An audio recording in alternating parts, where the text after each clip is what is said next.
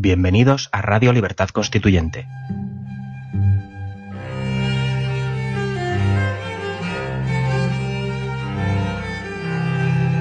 Están escuchando Los Florilegios Diarios de Trevijano. Viene en portada del mundo, viene a, cuatro columnas, cosa que no viene en el país. En el país no viene la noticia, vienen en páginas interiores. Empiezo por los titulares del mundo que dice Roca acusa de corruptela al juez en el proceso a la infanta. El abogado sostiene que Castro actúa en fraude de ley al impedir el recurso para evitar que su defendida se siente en el banquillo por el caso Nos. Ridiculiza su escrito de apertura de juicio al decir que se basa en artículos periodísticos y que demuestra lo versado que está en publicidad institucional. Por otro lado, como he dicho antes, en el país no viene en portada, pero sí viene en páginas interiores a una columna y titula Último recurso de la infanta para evitar ir al banquillo.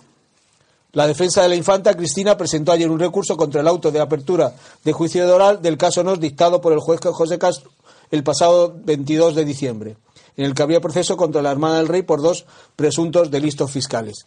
Pues esta es la noticia, don Antonio. Cuando usted quiera puede comentarla. Es verdad que hoy lo que me ha extrañado, sabéis que siempre ojeo en cinco minutos, miro la prensa, los titulares, para elegir el tema que vamos a comentar. Y la verdad es que hoy me he encontrado con que es que es de los pocos días del año, hay muy pocos días del año donde ni en el internacional ni en el nacional haya noticias eh, que merezcan la pena de ser comentadas por ser grandes en importancia o por ser insólitas. Hoy, por, tanto, nos vamos a limitar vamos a concretar, mejor dicho, vamos a concretar nuestra intervención en la radio a los asuntos concretos, como siempre hacemos, pero que estén de actualidad. Y de actualidad, el primero que yo veo de actualidad es el título que acaba de leer Valdo, de eh, Baldomero, de la situación de la infanta. De la infanta Cristina ante, el, ante la próxima resolución judicial que se producirá por la decisión que han tenido los abogados de recurrir algo que en principio es irrecurrible, como es el auto de apertura del juicio oral. Bien. Mm, también, antes de empezar, quiero decir que ya es público y notorio que la situación de la infanta Cristina es de absoluta rebeldía.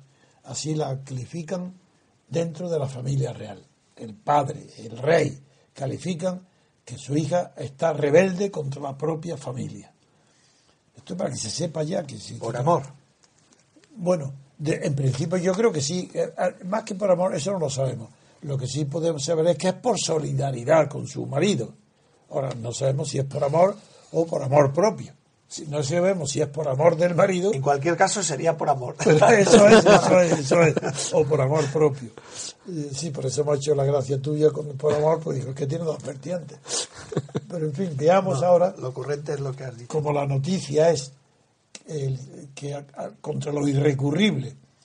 Bueno, en realidad, para las personas que no son abogados en ejercicio, pues pueden creer que el- el- la, la- en la opinión generalizada de que el auto judicial de apertura del juicio oral no admite recursos, no es literalmente cierta, porque hay ciertos tipos de recursos, por ejemplo, nulidad absoluta de anulación de o eh, eh, la anulación, que sí se pueden poner, como también el recurso Pero, de queja. Perdona que te interrumpa, tiene que haber unas causas muy tasadas, muy extremas para que concurra ese recurso. Eso es evidente. Claro. Pero por eso digo que aunque es cierto que normalmente no es recurrible, no quiere decir que es que no haya ningún recurso. Los hay, pero requieren ser ejecutados en circunstancias que puedan prosperar. Porque claro, si, no es, si es para ganar tiempo, sí, se pueden hacer, pero es temerario. Y, y puede haber, claro, consecuencias negativas. Uno de ellos es este recurso que han puesto. Es decir, la defensa de la infanta, de, de la infanta que es Roca y Jesús Silva. Mm, Yo, yo acabo de leer los titulares y he leído el resumen de prensa y me parece bajísima desde el punto de vista jurídico, desde el punto de vista técnico. Y aunque yo no soy penalista, tengo el suficiente conocimiento del derecho para ver que eso no son abogados. Esos son demagogos. Están empleando expresiones que si, que si bien es verdad que están justificadas, sin embargo, no tienen la importancia de ninguna manera para fundar en ella un recurso.